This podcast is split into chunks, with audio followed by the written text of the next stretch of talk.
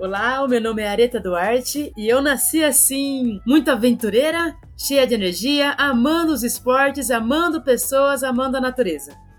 Olá, seja bem-vinda, seja bem-vindo ao Nasci Assim. No episódio de hoje, a gente vai te levar para um lugar muito alto e muito gelado, mais especificamente para a montanha mais alta do mundo, o Everest. Tá preparada? Claro que não, né? Escalar o Everest exige muita dedicação. Só de pensar eu já fico, ai, até cansada. E você que tá aí ouvindo a gente, conta aí. Você encararia o desafio de escalar o Everest ou é do tipo, Deus me livre, pra que, que eu vou me arriscar? O que, que você acha, Martinha? Sabe que eu nunca tinha pensado nisso, Léo? Quando eu penso em Everest, eu penso em duas coisas. Primeiro, naqueles memes desmotivacionais, que eu adoro um meme desmotivacional, vocês sabem. E a outra coisa, é, eu me lembro de uma propaganda bem antiga que tinha da Oi, que eram dois velhinhos escalando uma montanha gelada. Aí um contava pro outro assim, que um vizinho tinha morrido porque se engasgou com ervilha. Aí ele falava uma frase assim, perigoso mesmo é ervilha. O que, que tem a ver com celular, com Oi? Eu não sei, mas eu nunca esqueci esse bordão. É, eu confesso que eu também não achei conexão, não, mas a proposta é maravilhosa. É um grande aprendizado da vida a gente se propor a se jogar, encarar os desafios. E se tem uma pessoa que entende de desafios, é a nossa convidada de hoje. A gente conversou com a montanhista e empreendedora social Areta Duarte, primeira mulher negra da América Latina a chegar ao topo do Everest. E para chegar até lá, ela teve que enfrentar outros Everestes, desafios ainda maiores maiores. A gente também perguntou para ela, claro, o que que leva uma pessoa a escalar uma montanha assim, apesar de todos esses perigos, esses desafios. Se você também sempre quis saber isso ou se você quer saber um pouco mais sobre essa região que exerce tanto fascínio sobre as pessoas, vem com a gente nessa aventura congelante de hoje.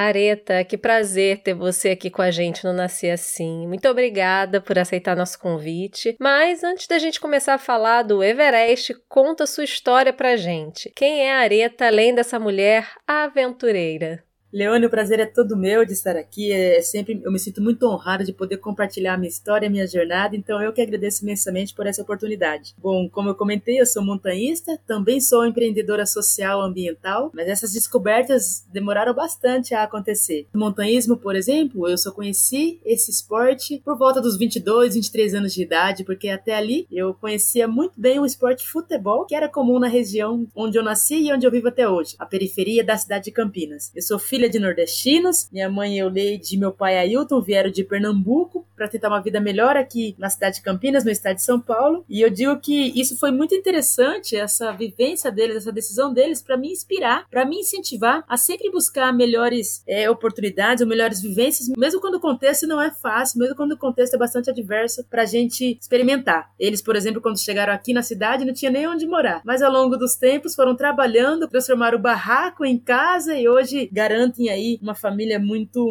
harmoniosa. Eu sou a caçula de três filhos, eu sou a menina de três aí. Eu tenho dois irmãos mais velhos, o Ailton e o Estênio, e por conta deles eu sempre fiquei muita vontade no meio esportivo, mesmo pensando em futebol, que é ainda um esporte bastante masculinizado, pouco aceito entre mulheres ou, por, ou para as mulheres, mas foi dessa maneira que eu me vi muito com possibilidade de praticar qualquer tipo de esporte por conta da proteção deles em relação à, à, à irmã caçula. E aí eu vim, eu vim crescendo, me desenvolvendo desenvolvendo no meio esportivo, cada vez mais conhecendo outros esportes como basquete e voleibol, por exemplo. E somente aos 23 anos é que eu conheci o montanhismo por conta da educação física, assisti uma palestra sobre escalada e lá eu me apaixonei. E a partir dali eu fui buscar desenvolvimento nessa área. E dessa palestra, quando você se apaixonou pelo montanhismo, até o Everest teve um longo percurso aí. Conta pra gente como é que foi essa trajetória, que montanhas você escalou antes de chegar no Everest. Marta, exatamente. Até eu pensar em Everest demorou bastante tempo, porque eu sempre que pensava em Everest, eu associava altíssimo risco de morte e distanciamento do ponto de vista financeiro. Ainda é um esporte bastante elitizado, o montanhismo em si, a alta montanha, mas ainda o Everest muito mais. Mas eu conheci então o montanhismo por volta dos 23 anos. Quando eu assisti a palestra, fiquei apaixonadíssima. Quis trabalhar com isso, quis fazer disso um estilo de vida, porque eu entendia que era um esporte no meio da natureza, aparentemente um esporte que não exigia da gente uma competitividade com as pessoas naquele ambiente. Então fui realizando cursos, conhecendo a empresa a qual havia apresentado essa palestra, tentando identificar uma rede de apoio, uma rede de colegas que porventura já estivessem praticando aí é, a escalada, o montanhismo. E finalmente em 2011, por conta desses contatos e, e, e cursos, eu tive a oportunidade de ingressar uma operadora de montanhismo aqui da cidade de Campinas. E ingressando a essa empresa, eu tive muitas oportunidades de, de experiências em montanha. Pratiquei muito trekking escalada aqui no Brasil. Em janeiro de 2012, tive a oportunidade de ir a primeira vez a uma alta montanha. Visitei o campo base da Concagua, que está ali na Argentina, divisa com o Chile. E dali em diante, eu tive outras muitas oportunidades, a ponto de visitar a alta montanha pelo menos duas vezes ao ano. Estive na Bolívia, no Equador, no Nepal, na Rússia, na África, Venezuela. Enfim, a oportunidade de trabalho me possibilitou muitas experiências fora do Brasil, portanto, muitas experiências em altitude, o que me fez me tornar aí uma guia de montanha especializada em altitude. Mas, apesar de eu ter essa larga experiência em alta montanha, volto a dizer, não tinha pensado em escalar o Everest porque não fazia muito sentido para mim. No entanto, em dezembro de 2019, eu avistei, eu vi uma foto do meu colega de trabalho, a foto do Vale do Silêncio, a foto que fazia parte do arquivo pessoal do Carlos Santalena, que é guia de, de alta montanha. E quando eu vi essa foto, eu fiquei apaixonada. Eu fiquei pensando, que lugar lindo. Eu vi ali pessoas caminhando naquele vale, sobre um terreno muito branquinho de neve. Ao lado tinha montanhas de 7, 8 mil metros de altitude. Os, a pessoa que estava ali caminhando naquele vale parecia tão pequeno diante daquelas montanhas tão imponentes. Eu fiquei finalmente empolgada. Finalmente foi a primeira vez que eu comecei a pensar em Everest. Isso aconteceu em dezembro de 2019. No entanto, isso ficou no meu imaginário. E em março de 2020, início da pandemia, é que eu decidi escalar o Everest. Porque no dia 15 de março de 2020, eu teria que embarcar ao Nepal para guiar um grupo de quatro trekkers até o campo base do Everest, o lugar que eu já conhecia. Mas a viagem foi cancelada por conta da pandemia. As fronteiras tinham sido fechadas. No mesmo dia eu determinei. Minha próxima ida ao Nepal será para ir mais alto que o campo base. Quero visitar o Vale do Silêncio e vou tentar chegar ao topo dessa montanha.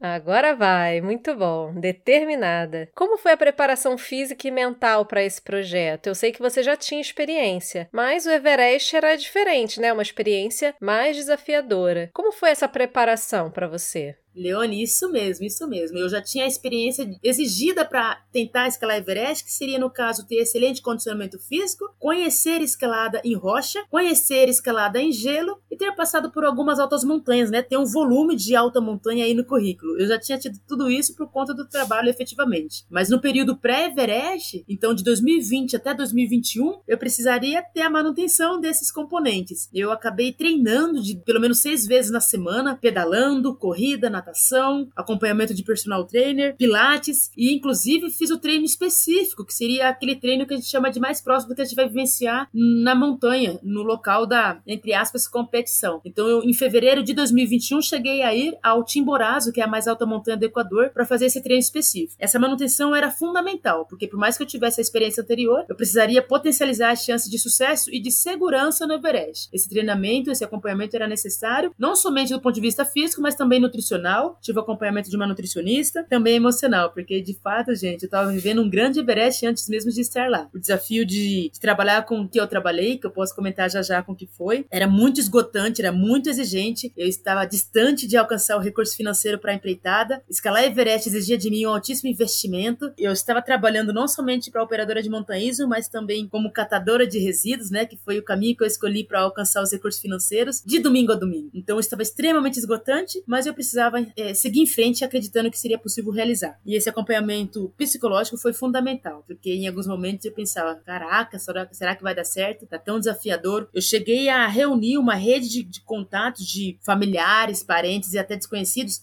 de centenas de pessoas. Muita gente estava envolvida nessa minha empreitada, nessa minha jornada, entendendo que existia ali representatividade, entendendo que essa jornada não era mais minha só, era realmente uma jornada coletiva, de resultados coletivos, e eu estava muito motivada, jamais pensei que não daria certo, me sentia assim cada vez mais resiliente, mas claro, com essas adversidades. Hora ou outra eu chorava, hora ou outra eu queria dormir não tinha tempo para dormir, eu queria descansar e não tinha possibilidade, e de fato esse acompanhamento profissional da, da terapeuta, da amiga, da família, dos familiares, enfim, foram fundamentais fundamentais para eu manter a minha saúde emocional.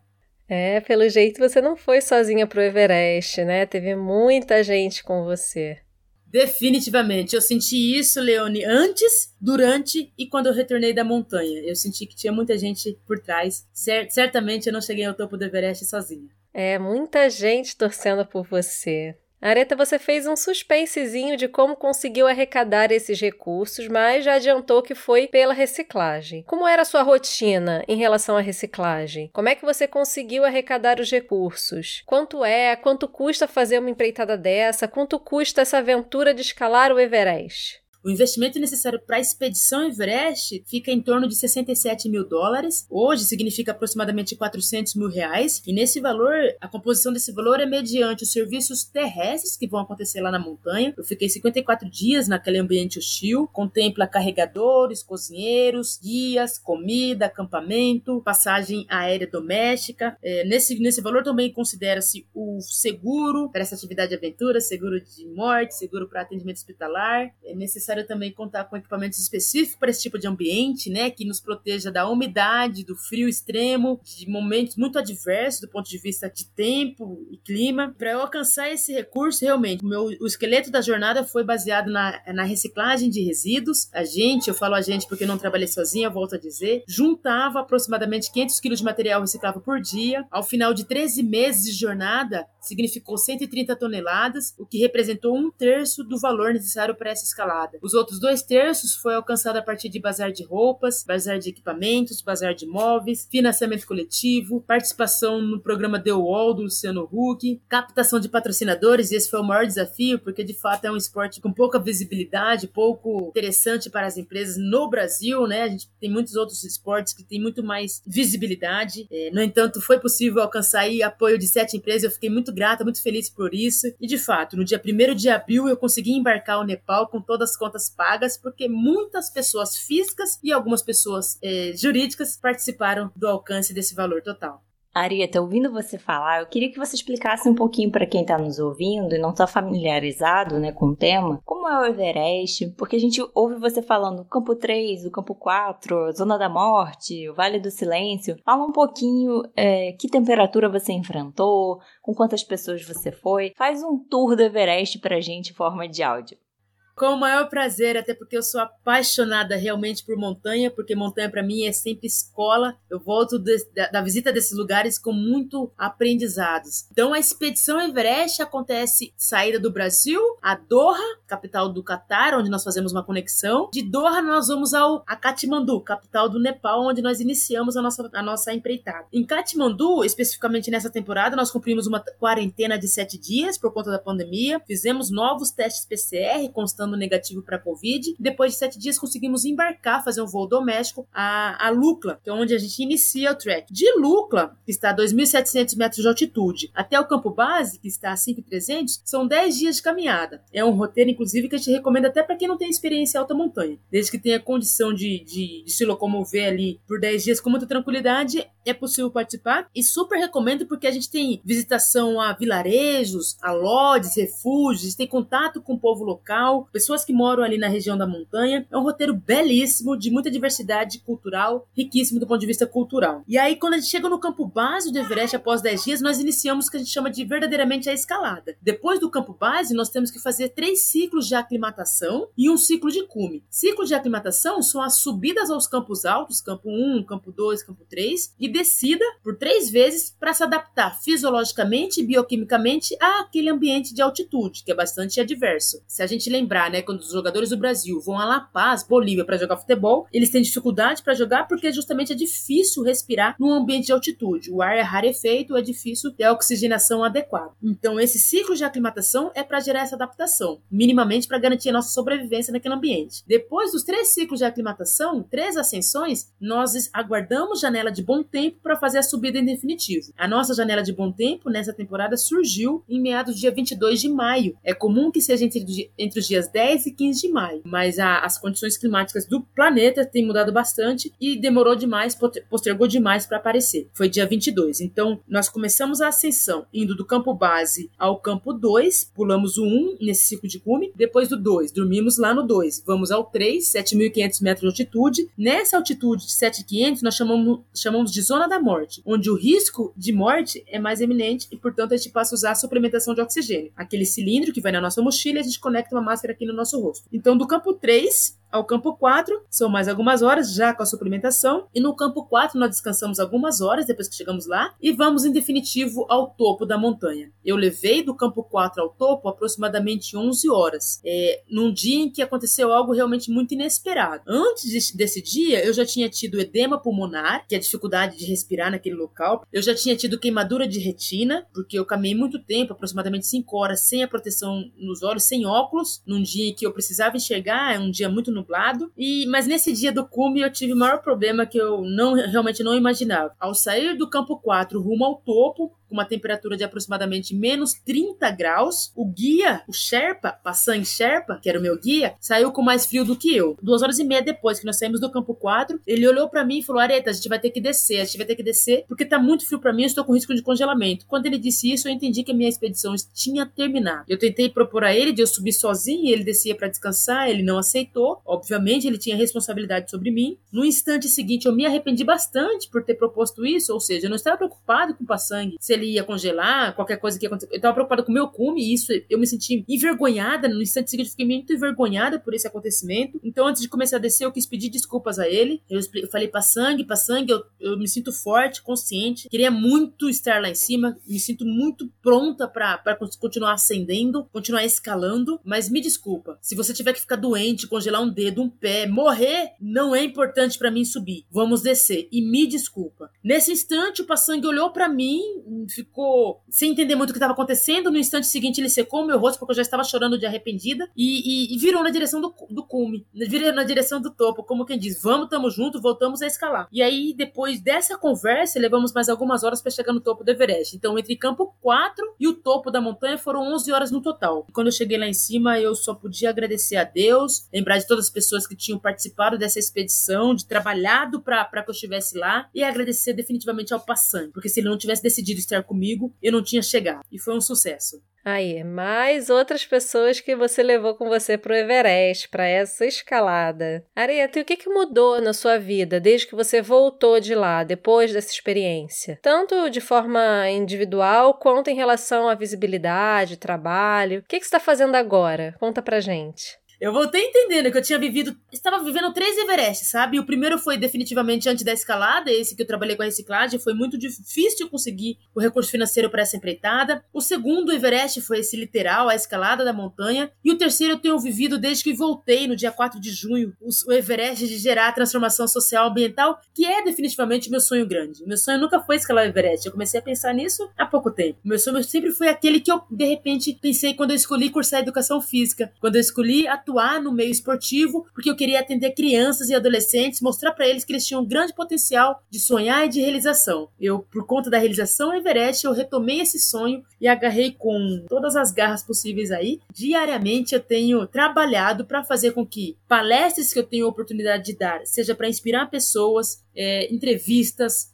gravações e tudo mais, mas principalmente garantir com que paredes escaladas sejam instaladas nas periferias do Brasil. Essas paredes será apenas pano de fundo para um desenvolvimento muito global dos jovens. A primeira parede escalada será, em, é, será aqui em Campinas, no projeto piloto, aqui na região periférica da cidade, com apoio do poder público, com apoio de empresas privadas. É, existem muitos voluntários aí do meio da escalada e até de outros segmentos, como filósofos, educação financeira, economia, direito, enfim, tudo isso para gerar desenvolvimento às pessoas periféricas que porventura não têm acesso a essas oportunidades. Então, essa transformação aconteceu, eu me sinto empoderada para fazer finalmente esse sonho grande ser realizado e com certeza o maior Everest de todos. O primeiro e o segundo ficou pequeno para esse sonho de transformação global.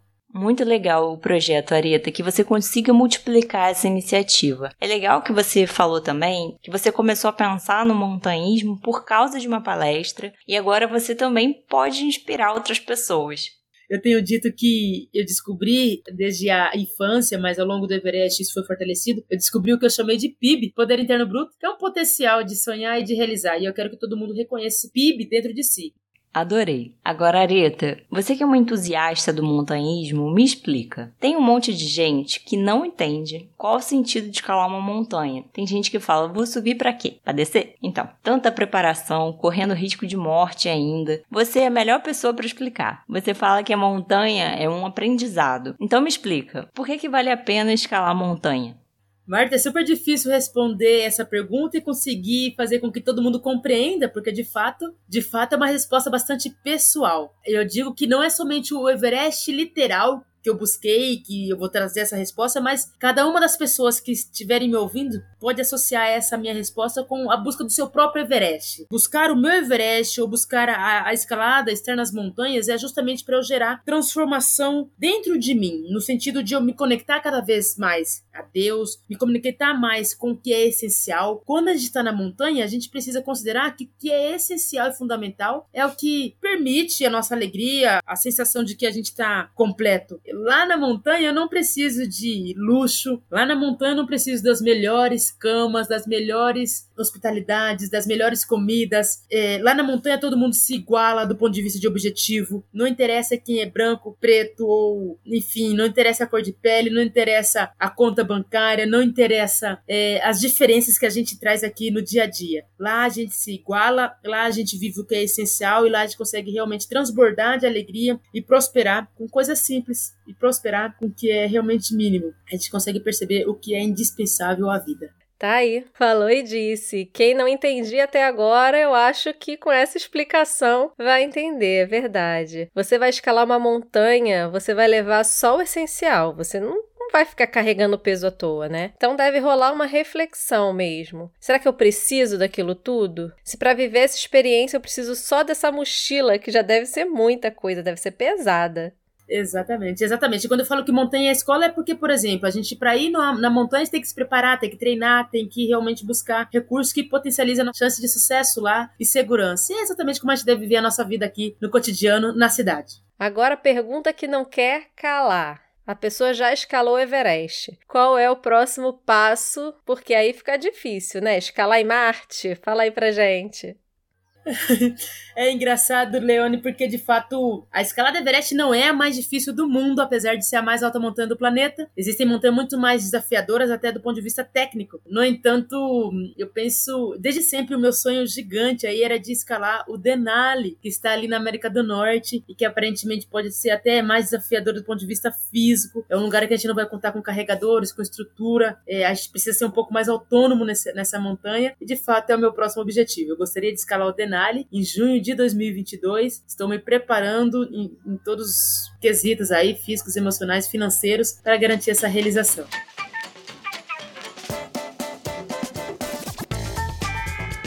Areta, agora nós vamos para os nossos blocos, que são algumas perguntas que a gente faz em todos os episódios. O primeiro bloco é Com você ando melhor. Com certeza você é uma grande inspiração para muita gente, mas a gente quer saber que mulheres inspiram você de distante de mim, eu posso dizer que Lakpa Sherpa muito me inspirou do ponto de vista de montanhismo e realização de escalada Everest. Lakpa Sherpa é uma mulher do Nepal, escaladora de alta montanha, mulher, é a mulher que mais vezes escalou esse, esse, esse pico, é, diante de muita dificuldade para alcançar respeito no público Sherpa, porque a maioria dos Sherpas são homens, é, autorização para escalar, dificuldade para escalar por conta de ela ter filhos, ser casada, então ela tinha muita dificuldade e ainda assim ela se tornou a mulher que mais vezes escalou aquela montanha campanha. Assim como dificuldade para alcançar patrocinadores, porque é muito mais visado homens escalando do que as mulheres. Isso, isso do ponto de vista bem distante de, de conhecer a história dela. Mas pessoas que me inspiram efetivamente no meu dia a dia são as pessoas muito próximas daqui. Eu costumo dizer que eu sou a média das pessoas com quem eu mais convivo. Então a minha mãe é a minha maior inspiração. É a pessoa que eu vejo assim que, diante de qualquer contexto adverso, ela ainda assim segue em frente. Ela não permite que ninguém diga que ela não vai conseguir alcançar, que nada a limite, que nada deixe, é, faça ela pensar que ela não, não pode pode alcançar alguma realização. Então, a minha mãe é a minha maior